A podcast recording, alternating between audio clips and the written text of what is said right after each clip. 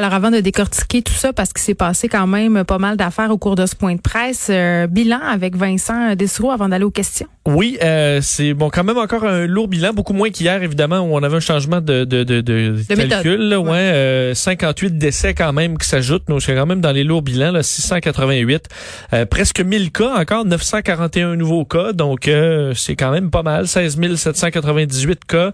hospitalisation plus 58, donc c'est à 1076 et deux personnes de moins aux soins intensifs pour 207. Donc ça, c'est encore sous contrôle dans le milieu de la santé. Évidemment, quand même plusieurs choses euh, annoncé ou surtout expliqué, je pense, il y en a eu un meilleur pas là, du premier ministre quand même par rapport au CHSLD. Quand même aussi sur le, oui, sur le fait que lui, bon, on va, on va aller à la période de questions, on en reparle tout de suite après. Bonjour. Bonjour. Euh, J'aimerais ça qu'on revienne. Je sais que vous l'avez abordé un peu la question hier, mais qu'on revienne sur euh, cette façon-là qu'on va avoir d'intégrer les médecins dans les CHSLD. Euh, il y a des gens à la FMSQ qui nous font part de leurs inquiétudes par rapport au retour, à la réintégration dans le milieu hospitalier, à savoir de quelle façon on va pouvoir le faire de façon sécuritaire. Est-ce que les gens vont être testés avant? Est-ce qu'ils vont être testés après? Est-ce qu'il va y avoir une quarantaine? Non. Quel sera le protocole à ce niveau? Bon, juste vous dire de façon générale, discuté de ça avec euh, Daniel Franqueur hier. Euh, c'est sûr qu'on veut prendre toute Diane Diane Franqueur. Je connais une Danielle Franqueur, agent de bord chez Air Transat, donc euh, euh, Diane Franqueur. J'ai discuté ça avec Diane Franqueur hier. Bon, d'abord, faut prendre pour acquis que les médecins spécialistes savent comment mettre le matériel de protection là pour pas être infecté. Donc c'est peut-être pas euh, faut tenir ça en compte. Là. Puis je demande aux dirigeants des hôpitaux, c'est vrai que euh, ils ont des règles très strictes. Euh, sept jours avant de revenir, sept jours sans euh, symptômes. D'ailleurs, j'aurais dû laisser cette question-là au docteur Ouda. Vous faites très bien. Mais l'idée, c'est de dire, on veut pas prendre de risques. Donc, si ça prend sept jours avant qu'ils puissent recommencer à travailler dans le cas de Diane Franqueur à Sainte-Justine, ben ça prendra sept jours. Si c'est pas nécessaire, parce qu'ils ont fait bien attention, ben là, on va se servir de notre jugement, mais j'aurais dû euh, donner cette question-là à un expert. Mais comme je le disais hier, ça va dépendre de l'exposition des personnes. Si sont en milieu où il n'y a eu aucune circulation, vous comprendrez que le 7 jours est peut-être pas indiqué, puis ça va dépendre de ce qu'il y a comme besoin dans l'hôpital, etc. Donc, euh, je pense qu'on... Le principe, si vous me permettez, c'est que à chacun des cas, on va s'organiser pour qu'il n'y ait pas de risque de transmission. Euh, un, à la fois pour la personne, pour sa famille, puis deux, euh, pour euh, en, milieu de soins. L'autre question que j'aurais, c'est par rapport au retour en classe. La dernière fois, quand vous avez évoqué la possibilité d'une réouverture des écoles avant le 4 mai, vous disiez que ça devait aller de pair avec la reprise de l'économie. Parce que là, on se retrouve dans une situation où on ouvre des secteurs de l'économie, on ouvre des entreprises, mais les parents peuvent plus compter sur papa, grand-papa et grand-maman pour garder leurs enfants. Et là, sans service de garde et sans école, ça peut devenir difficile. Donc, pourquoi est-ce qu'on a comme oublié tout ce pan-là lorsqu'on disait qu'on va reprendre les activités, qu'on disait que ça va venir aussi avec les services de garde? Pourquoi est-ce qu'on a oublié cette partie-là, on dirait, dans le calcul? Bon, mais ben, euh, assez simple à comprendre. Si on prend une école, une classe, il y a beaucoup de monde dans une classe, c'est plus difficile d'avoir des mesures de distanciation dans une classe que dans une entreprise en général. Donc, euh, évidemment, on va commencer par ouvrir les entreprises tout en gardant en tête que il y a des gens qui pourront pas retourner travailler parce qu'il y a un des deux parents qui doit garder euh, les enfants. Donc, très conscient de ça. Mais la décision, là, puis je le dis depuis le début, c'est pas une décision d'abord économique, c'est une décision d'abord en santé. La journée qu'on va se rassurer qu'on est capable de retourner des enfants dans des écoles en toute sécurité, on va le faire. On va pas le faire pour des raisons économiques. On va le faire d'abord parce qu'on pense que c'est correct pour la santé. Prochaine question, André Martin, TVA Nouvelle. Oui, bonjour à vous trois. Euh, Monsieur Legault, vous dites que vous auriez dû augmenter le salaire des préposés aux bénéficiaires euh, bien avant, même sans l'accord des syndicats. Vous nous dites que vous en prenez l'entière responsabilité. Mais est-ce que les syndicats devraient prendre, selon vous, une part de cette responsabilité également? Regardez, moi, je suis ici pour prendre ma part de, de, responsabilité. Là. On peut tout faire au gouvernement par décret ou par une loi spéciale. Donc, euh, je prends toute la responsabilité.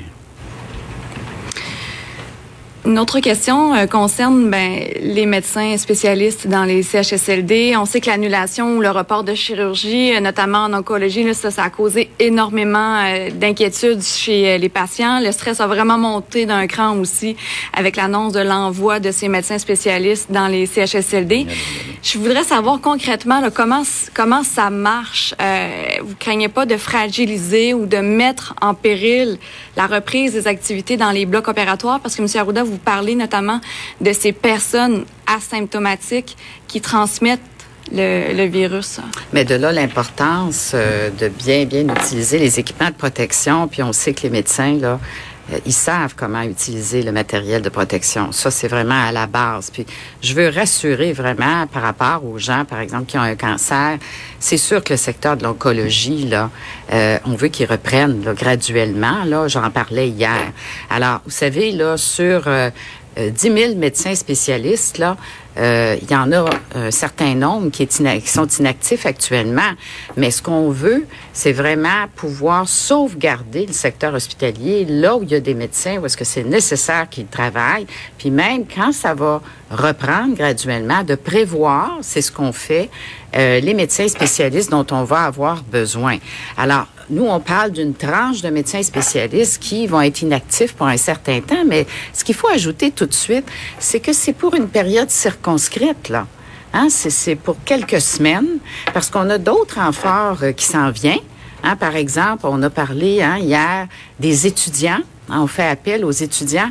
Les étudiants en santé et services sociaux, là, c'est 17 000 le potentiel. Alors, on va aller chercher ces gens-là, puis il y a d'autres. Il y a les, les entreprises d'économie sociale, parce qu'on a un potentiel de 1000 personnes qui pourraient arriver. On a parlé de l'armée, 300 personnes aussi, 125. 300 personnes du côté d'une liste qu'on a eu euh, euh, du fédéral. Alors, on a vraiment euh, plusieurs groupes de personnes qui s'en viennent. Et on s'organise actuellement, puis on a Je contribue. On va rappeler tout le monde.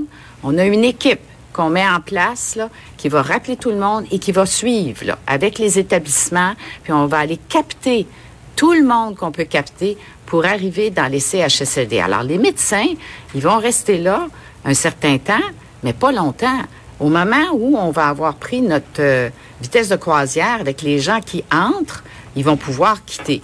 Alors ça, c'est très important de le dire. C'est une solution à très, très court terme et on s'organise également pour former, former de façon accélérée les personnes qui vont venir nous aider, par exemple au niveau des tâches des préposés aux bénéficiaires. Alors Vincent, on revient tout de suite sur ce mea culpa de François Legault quand même qui a dit que si c'était à refaire, il aurait augmenté le salaire des préposés aux bénéficiaires plus vite, euh, même euh, en faisant fi de la vie des différents syndicats. on s'entend qu'il y avait une petite pointe aux syndicats là-dedans, mais euh, il a pris le, le, le, blâme donc pour ça, parce qu'on sait que on arrive au aux négociations des conventions collectives. Alors lui dit, j'avais, il l'avait dit qu'il fallait monter le salaire des préposés aux bénéficiaires. Ça c'est vrai, et mais voulait attendre les négociations. Il regrette maintenant. Il aurait dû le faire avant, malgré les les syndicats qui auraient préféré préféré faire attendre probablement à la négociation.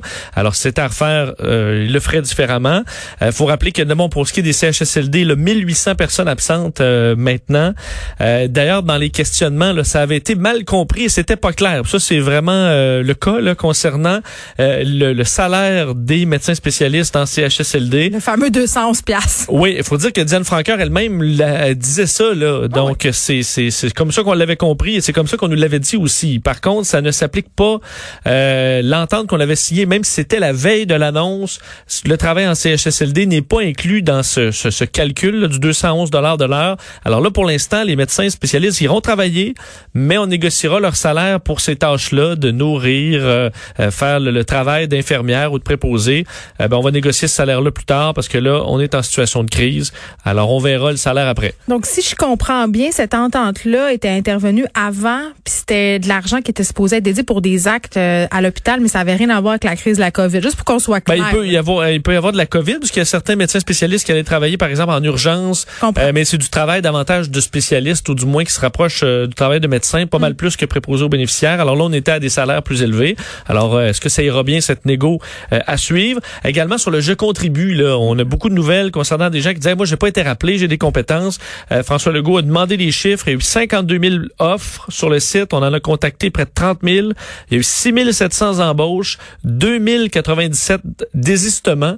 Donc, des gens qui sont bien intéressés d'aller remplir tout ça, mais une fois qu'on t'appelle, ça te tente un peu moins. Alors, 4676 travailleurs embauchés, mais euh, François Legault dit qu'on va refaire un deuxième tour. Donc, rappeler les gens, essayer de trouver dans les secteurs où on a besoin des gens qui pourront aller aider. Euh, dans les autres nouvelles, les régions qui sont peu touchées ou la situation sous contrôle, euh, on va commencer par vous là à rouvrir par les entreprises, là, pas, pas, pas les écoles encore, mais pour les régions. Ça les gens les écoles. Là. Oui, on le dit à chaque fois là, c'est pas de ça qu'on parle. Non, c'est plus sensible, mais les entreprises, donc dans les régions euh, plus éloignées euh, où il y a très peu de cas, euh, vous allez pouvoir recommencer avant. Et un appel au champ.